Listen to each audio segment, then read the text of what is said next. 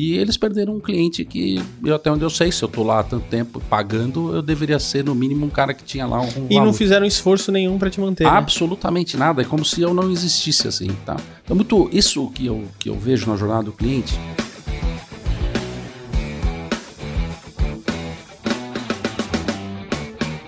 E olha só com quem que eu tô conversando aqui hoje, o Diógenes Lima, ele que é diretor comercial e marketing, mentor de carreira e negócios e especialista na jornada do cliente. E é justamente sobre jornada do cliente que a gente vai conversar nesse episódio aqui. Então, olha, antes da gente começar, não esquece aí de lançar o seu like, o seu comentário, se inscrever no canal. E aí, Diógenes, tudo bom? Tudo bem, e você, Fernando? Tudo bom. Pô, primeiro eu queria te agradecer por você ter aceitado vir aqui, bater esse papo comigo e levar um conteúdo relevante aí pro pessoal que acompanha o canal, viu? Eu que agradeço. Muito obrigado pelo convite. É sempre bacana poder falar daquilo que a gente gosta de fazer e, na medida do possível, ampliar o conhecimento das pessoas. Muito bom. Diógenes, vamos é, começar pelo é, conceito mais básico né, a respeito de jornada do cliente, porque às vezes quem está acompanhando aqui, você tem pessoas de vários níveis né, é, de conhecimentos diversos, mas às vezes a pessoa não sabe o que, que é a jornada do cliente. Você poderia explicar um pouquinho esse conceito aí para gente? Claro.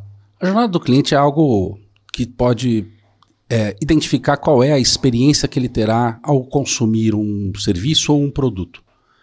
E pode começar no pré-venda, né? antes mesmo dele querer aquele produto ou aquele serviço, baseado naquelas propagandas que ele vê, nos comentários que ele escuta dos amigos que compraram aquele serviço ou produto. Então ele começa a imaginar-se usando aquela marca ou aquele item como uma forma de falar: poxa, isso aqui é bacana, isso pode ser uma experiência bem é, legal para a minha vida. É, seja isso tanto no âmbito é, profissional quanto no âmbito pessoal. Né? Então, a jornada do cliente é algo que não começa simplesmente no primeiro instante que ele tem contato com aquele produto ou aquele serviço. Começa muito antes.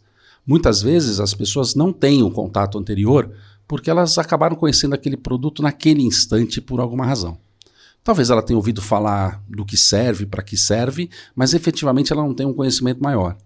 Por isso que de uns anos para cá, as empresas foram optando por ter é, test drive, por ter um showroom, porque com isso ela traz a experiência que a pessoa terá num determinado momento, pós-venda, é, daqueles itens e daqueles produtos. Então, é, começa muito antes né, da venda efetivamente.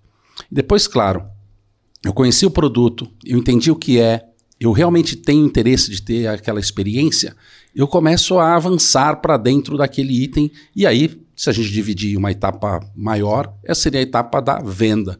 Então é, quando eu vou ter contato efetivamente com aquelas pessoas que representam aquela empresa ou aquele, ou aquele serviço e vou começar a perceber que aquela propaganda ou aquela informação anterior, seja da propaganda em si ou de indicações de amigos, de colegas, eu posso efetivamente confiar naquilo que eu vou estar comprando.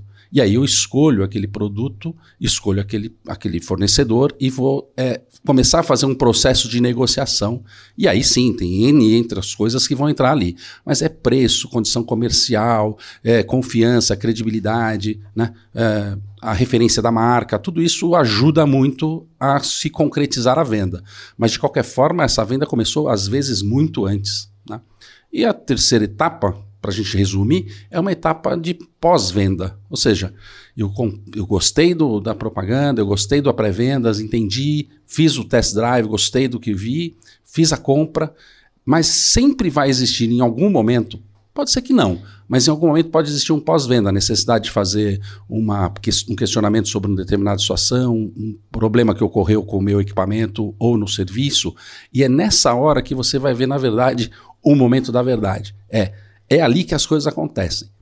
Para mim, o melhor exemplo disso é contratação de seguros. Né? Seguro de automóvel. A gente contrata para não precisar usar.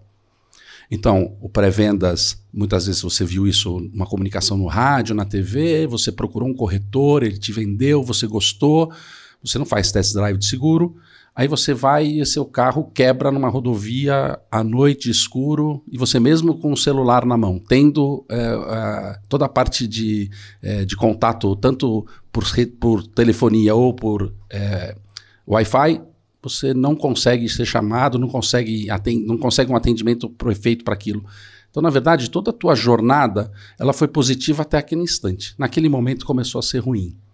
E tem vezes que você nunca vai conseguir mostrar para o seu cliente, aí olhando do outro lado, o quanto você é bom, porque se ele não tiver uma experiência desse tipo, ele nunca vai saber a vantagem que ele teve de te contratar. Porque ele nunca usou, porque é o caso do seguro. Se você nunca usou, como é que você sabe se aquilo é bom ou ruim? Né? Porque na verdade não é o seguro que te garantiu alguma coisa, foi você que ao longo do teu tempo foi fazendo as coisas acontecer de maneira que você não precisou uhum. usar. Então é, uma, é, um, é, algo muito mais complexo do que isso que a gente está resumindo aqui, uhum. mas em tese eu diria que são essas três grandes fases. Não, eu queria aproveitar isso que você está falando, porque eu acho que quanto mais tempo você passa comprando ou se relacionando com uma empresa, mais chance de acontecer alguma coisa errada no meio do caminho. Ah, verdade. Você tem, né? Vou dar um exemplo de uma marca que eu gosto, né? De é, camiseta, de roupa e tudo mais.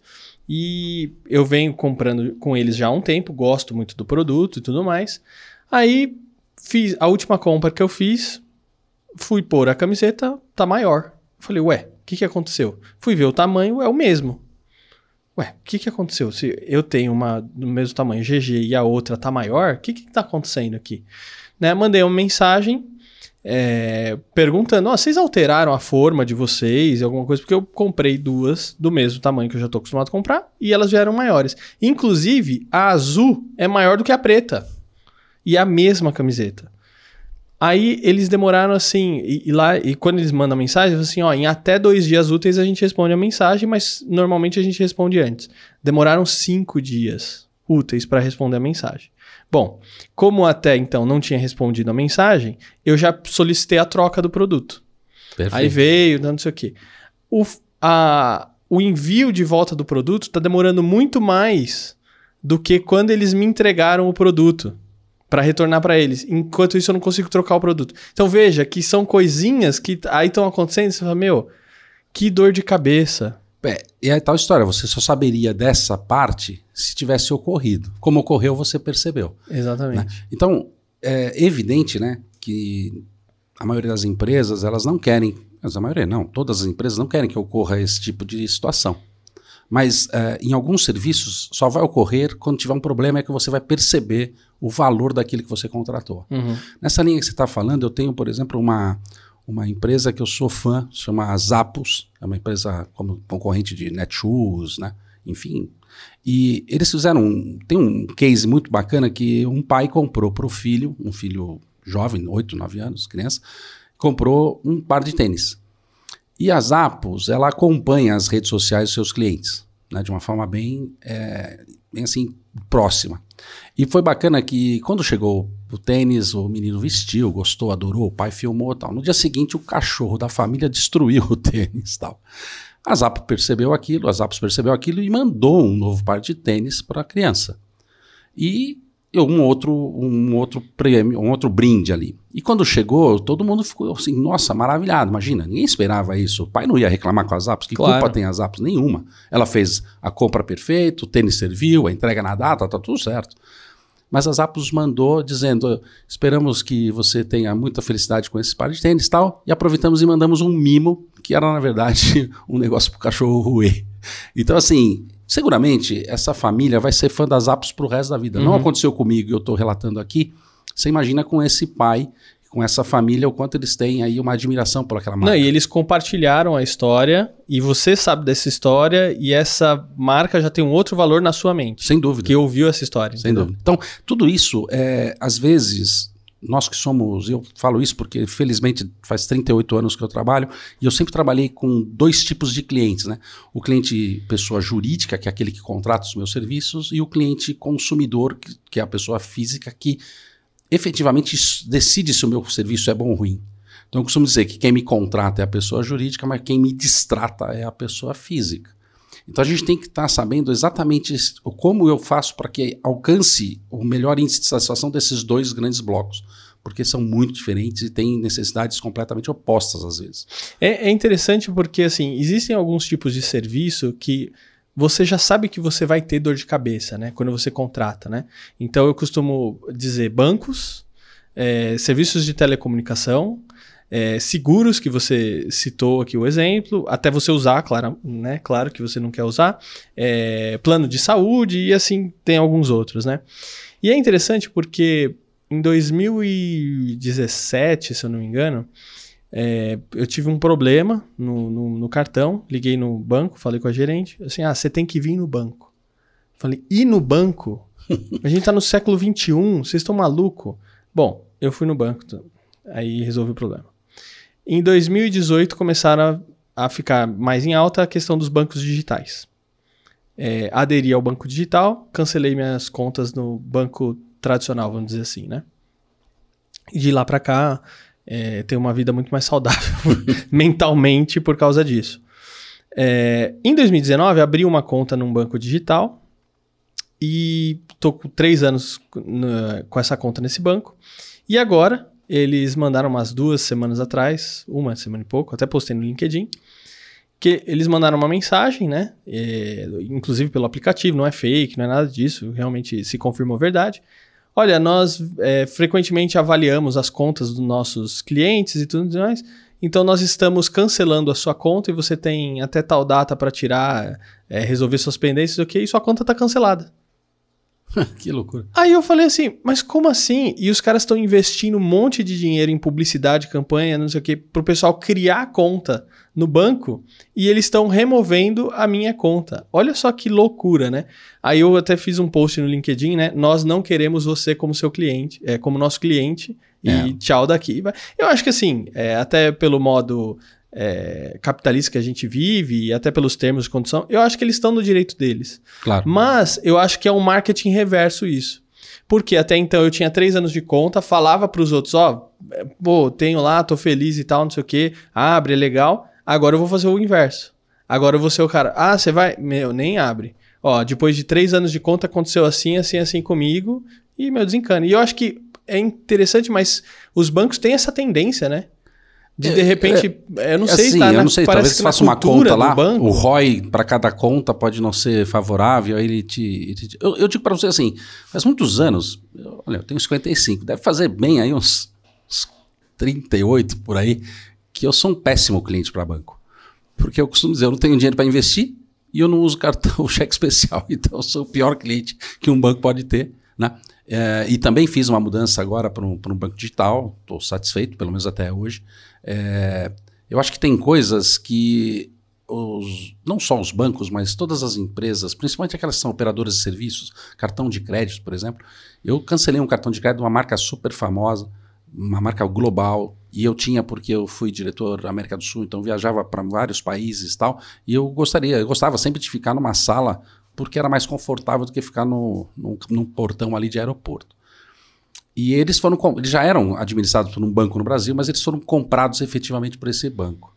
E esse banco vinculou o cartão a uma conta corrente no banco, do qual eu nunca tive uma conta corrente.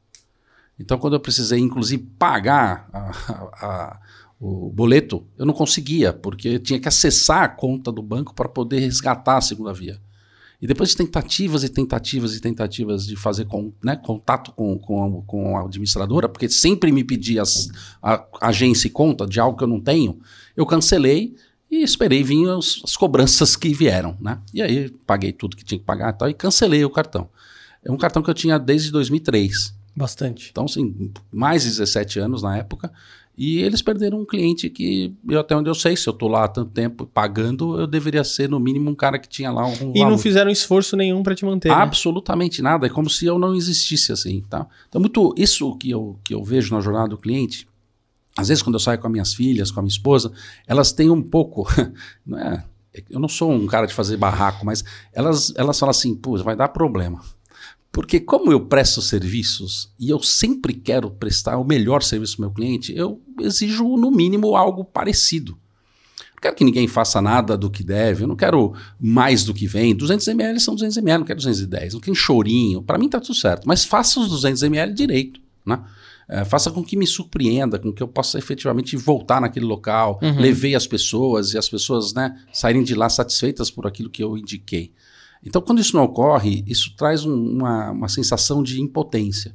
E muitas vezes eu tenho a situação de chamar o gerente ou o proprietário e explicar para ele, né? E a gente percebe que é o seguinte: na maioria das vezes eu não vou voltar lá para saber se ele fez. Esse é um outro ponto, né? É, eu poderia para saber, vamos ver se ele fez, mas a sensação de que eu posso me frustrar, eu prefiro exatamente fazer Não o seguinte, não volto. É, mas eu acho que você tem uma questão boa que é justamente você dar o feedback pro Ah, lugar que você foi. O- nem todos os clientes fazem isso. Não, Talvez a maioria, sai- não A faz. maioria sai calado. Eu, por exemplo, não faço. Não gostei, tá ruim, tá bom, não volto mais. É. Simplesmente não vou.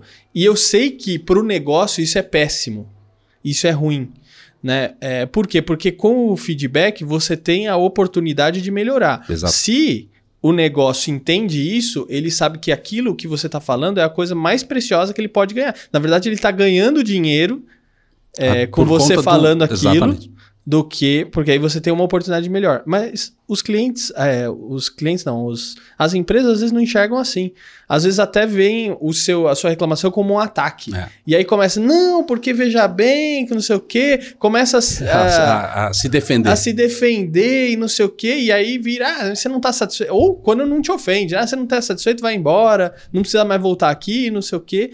É, e eu acho que essas coisas acontecem porque a gente é um número, né? Para e alguns aí pode ser. o- as empresas não entendem que, às vezes, um só, né? Tipo assim, ah, é um só, é um cliente só reclamando, é um cliente, né, que... Vai ser uma frase que eu adoro e eu falo sempre, que é nenhuma empresa morre de hemorragia. Então é aquela gota de sangue diária que faz uma empresa quebrar. Ela sangra aos poucos, né? Exatamente, né? Porque, claro, se todo mundo vê lá um braço decepado numa empresa, todo mundo corre e vai fazer as coisas certas. Uhum. Mas essas coisas que você falou, ah, é só um, só um, só um, chega uma hora que aquilo é tudo, né? É, na década de 90, eu tinha um, um dos meus clientes era o Credit Card. E conversava muito com ele sobre vários assuntos. Eles fizeram uma pesquisa muito interessante que era uma pessoa bem atendida fala para três e uma pessoa mal atendida fala para 11. Então veja, e na época 75%, antes de surgir o NPS, 75% era uma meta, uma métrica boa, dizer, ah, tenho 75% de satisfação. E eles mostraram que não, porque 75% vezes 3 dá 225. E 25%, que é o restante para 100 vezes 11, dá 275, ou seja, muito maior. Então, se você tem menos que 80, 85% de satisfação dos seus clientes, você está muito prejudicado na análise que ele faz. Por isso que o NPS, a gente fala de 9 e 10, para dizer que eu indico esse serviço, eu, eu sou um fã desse serviço, eu sou um promotor desse serviço. Então, é, e muitas vezes a gente percebe que as empresas não, não, não viram isso. E é uma pena, porque no fundo é como você falou, um cliente insatisfeito, você pode ter a chance de fazer duas coisas: torná-lo satisfeito e melhorar a tua empresa. Né? Então, se ele não fala, você perdeu isso. Então, isso é importante. E um ponto que eu vejo muitos, todas as vezes que eu tive uma oportunidade, eu contratei empresas que faziam os clientes ocultos. Né? Porque muitas vezes, quando um cliente real fala que você tem um problema, você tende a não acreditar, que é o que você falava. Mas quando você contrata alguém, paga alguém que vai e faz e te traz esse, essa devolutiva, é incrível como muda. É, você tem que pagar para poder ouvir. Uhum. É interessante essa coisa do. Parece que só vale a opinião de quem você pagou, né? A opinião do teu cliente efetivamente só vale via ou através de alguém. Uhum. E é sempre assim, funciona muito bem. Quando você tem um cliente oculto, você sabe exatamente os pontos que você precisa avaliar e aqueles pontos que você não está tendo tanto sucesso. Uhum. né? Então acho que é, isso é importante. Eu, eu não sei se você tem essa mesma percepção, mas eu tenho, pelo menos. É, na Unique, quando a gente às vezes faz um, uma coisa diferente para o cliente, né? Ele fica assim, extasiado, fica meio que em estado de choque. Ficar Nossa. encantado. É, mas. é, e aí ele fica, nossa, mas por que que fez isso? Por que. lá, lá, lá?" E aí eu percebo que assim, o mercado tá tão ruim, tá tão ruim em termos de atendimento, cuidado com o cliente, tá tão ruim que quando você faz uma coisa simples, uma coisa, né? A pessoa, caramba, olha que legal e tal. Ou seja, o- por que eu tô dizendo isso, né? Primeiro que o mercado tem muita coisa para melhorar, muita coisa para mudar. Sim. E segundo que você encantar o seu cliente não é difícil. Não. É uma coisa muito simples, é um detalhezinho às vezes. Às vezes o que ele quer é que você preste o serviço que você disse que ia fazer. Mais nada. Né? Era para chegar às 10, você chegou às 10, era para ter uma velocidade X da internet, ela tem, era para você não ser não ter que ir no banco, você não vai. Tudo isso é aquilo que está, não é o que está contratado efetivamente no contrato que você assinou, mas aquilo que é a tua expectativa. Talvez quando você falou, e eu fiquei pensando, essa questão dos bancos digitais, né? Talvez a gente esperou menos deles, né? A gente só esperou o seguinte: eu quero fazer uma transação financeira aí, mandar dinheiro, receber dinheiro. Sem pagar. E tudo bem, sem pagar. Então, é. se ele fizer isso, tá bom. Tá bom. Né? Então, talvez o nosso nível de, de, de, de exigência? exigência? seja menor. Eu, eu falo isso sempre para os alunos, para os meus, meus colaboradores, né? Que existe uma pirâmide onde a base de tudo é a necessidade. Então, ninguém compra algo, exceção aquelas pessoas que têm alguma, alguma situação de é, ansiedade, enfim, mas ninguém compra nada que não seja necessário. Depois, ela tem uma expectativa sobre aquilo que ela comprou. Em alguns momentos, ela tem um desejo né, sobre aquilo que ela comprou. Então, eu costumo dizer o seguinte: um automóvel, seja ele um, um carro de 40 mil ou de 4 milhões, ele te leva do mesmo jeito nos mesmos lugares. Essa é a necessidade, transporte de um lugar para o outro. Uhum. A expectativa é que ambos não quebrem no meio do caminho né? E que ambos possam ter ali um conforto mínimo, ar-condicionado, enfim, coisas básicas. E o desejo é que as pessoas olhem para mim e falem: poxa, esse cara é bem sucedido, essa pessoa tem sucesso, né? Enfim. Então, claro que talvez um carro de 40 mil, num determinado lugar que você vá, você não vai ter esse último ponto que é o desejo de alguém bem sucedido. Mas, de repente, dentro daquela sociedade que você vive, isso pode ser o melhor carro que tem ali. Então, portanto, você é uma pessoa bem-sucedida. Então, essa coisa do que eu desejo é muito complexo. Uhum. As empresas não deveriam nunca se preocupar em atender o desejo de ninguém. Elas deveriam se preocupar em entender a necessidade bem atendida e gerar uma expectativa positiva, mas cumprir por isso.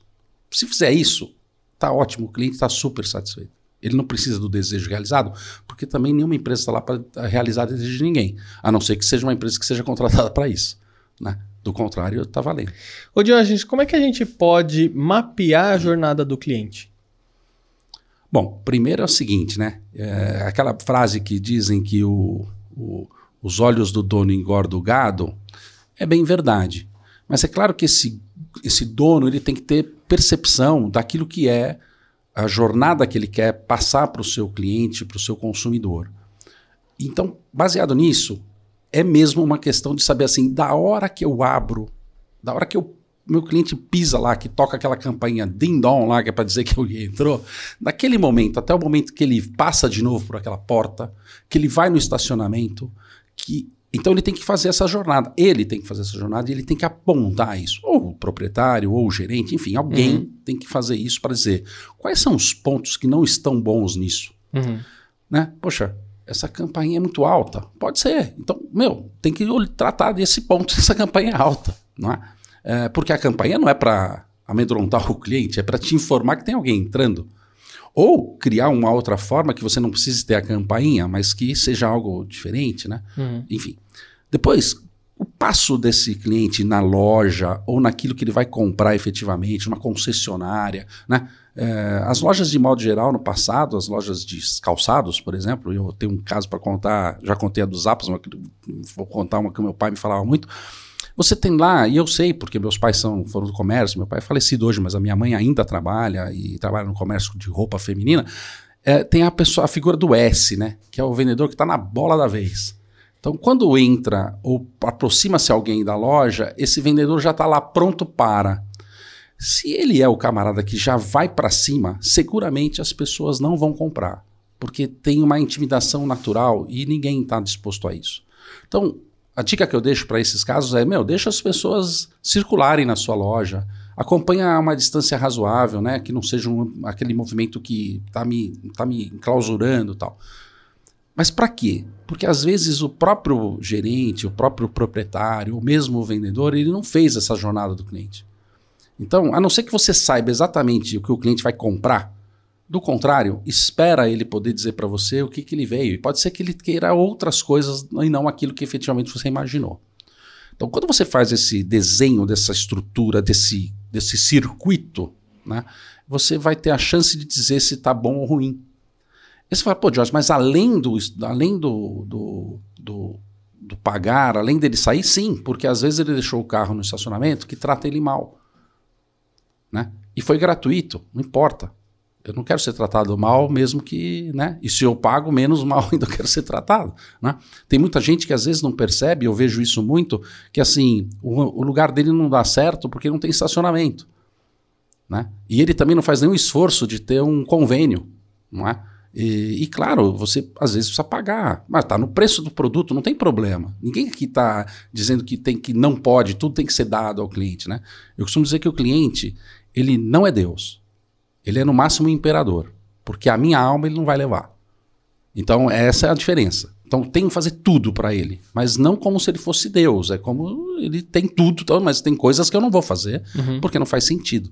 Então, quando você desenha esse circuito, a chance de você identificar os pontos ruins e melhorar é muito maior do que se você não fizer absolutamente nada. Legal. É... Ô Diógenes, como que a gente conhece o nosso cliente de fato? Pra gente. Porque assim, eu acho que pra gente fazer o básico bem feito, né? É, e entregar uma experiência legal para o nosso cliente, a gente precisa conhecer ele. Como que a gente faz isso? Bom, tem várias formas, né? A primeira é identificar que tipo de produto você está vendendo ou de tipo de serviço você está prestando para entender qual é o teu público-alvo.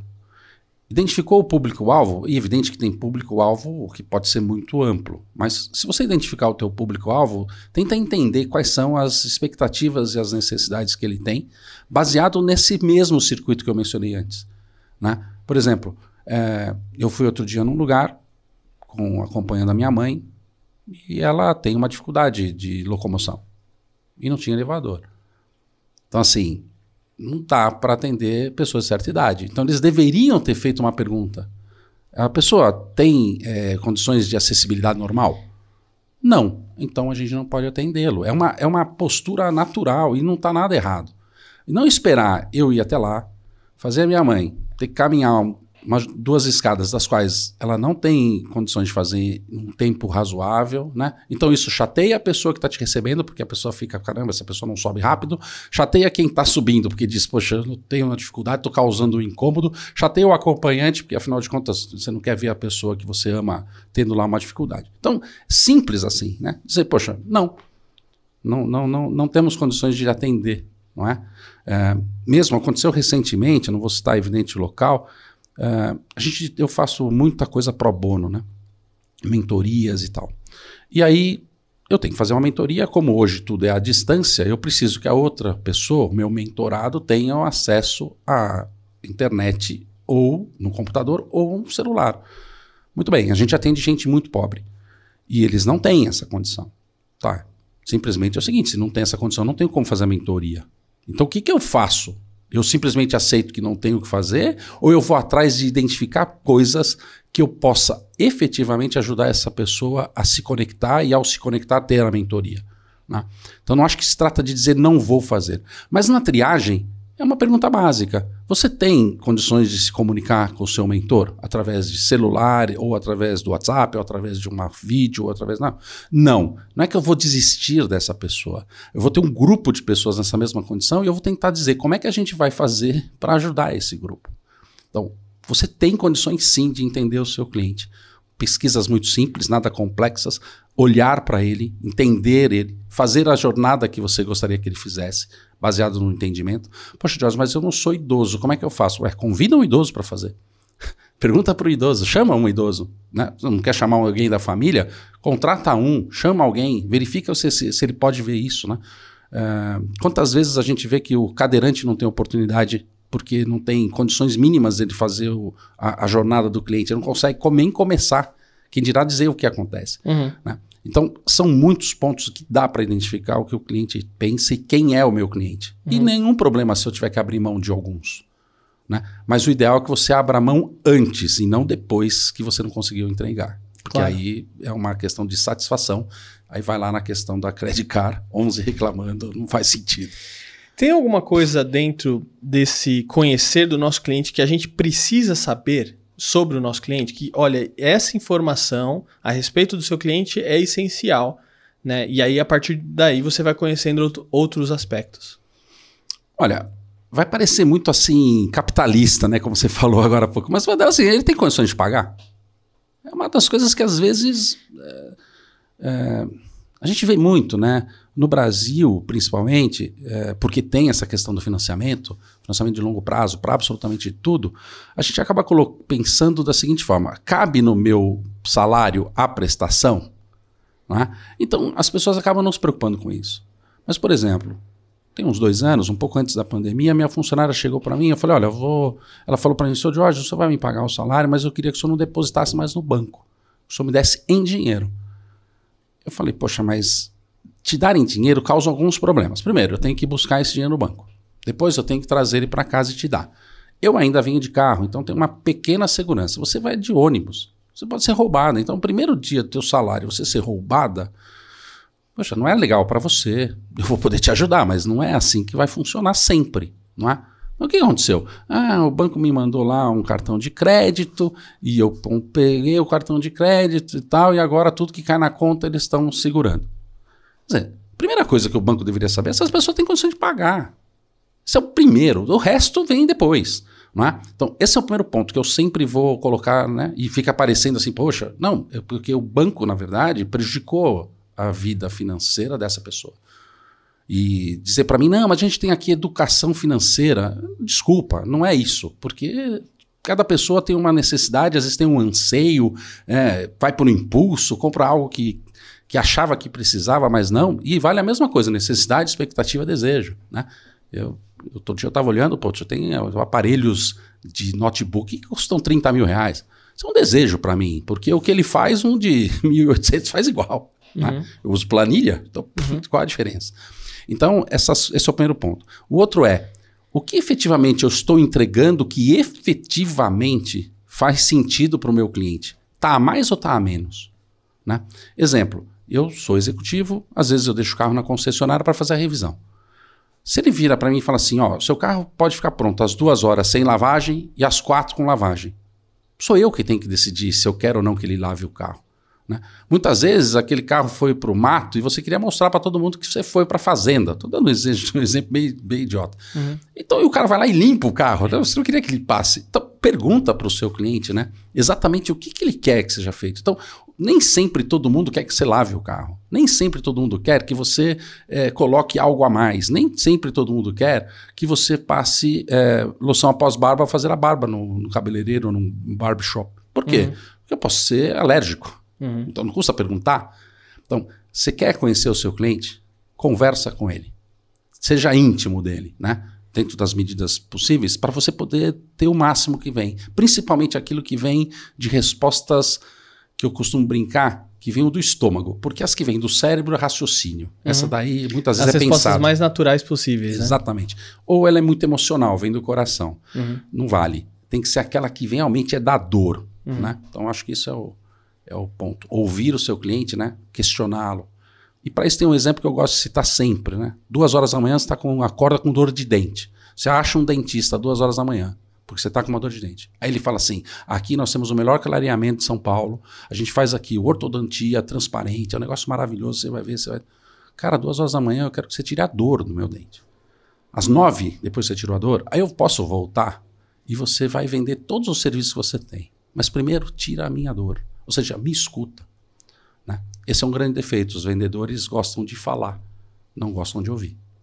É isso aí, Diógenes. Obrigado por você ter vindo aqui compartilhar esse conteúdo aí extremamente relevante para os empreendedores, para os empresários, executivos, vendedores, que realmente a gente precisa caminhar do lado do nosso cliente, né? Verdade, sempre. Colocar o cliente no centro é um bom começo. Legal, obrigado mais uma vez, viu? Eu que agradeço, obrigado a oportunidade. E olha, lembrando aqui dos nossos patrocinadores, a Unique, gerando relevância e autoridade para você e para o seu negócio por meio de vídeos no YouTube e podcasts iguais a esse aqui. E também, olha, tem um monte de curso bacana lá no meu site, fernandovitulo.com.br. Inclusive, tem um curso de fotografia que é gratuito, nem cadastro você precisa fazer, é só acessar lá, começar a estudar e aprender agora mesmo. Tem o Media Training é, para o mundo corporativo com o Heraldo Barbeiro, Comunicar para chegar lá, é, YouTube Power Up, se você quer dar aquele up no seu canal do YouTube. Um monte de coisa bacana para você aprender, colocar em prática e começar a colher os seus resultados. Espero que tenha gostado desse episódio. Te vejo no próximo. Até a próxima. Tchau, tchau.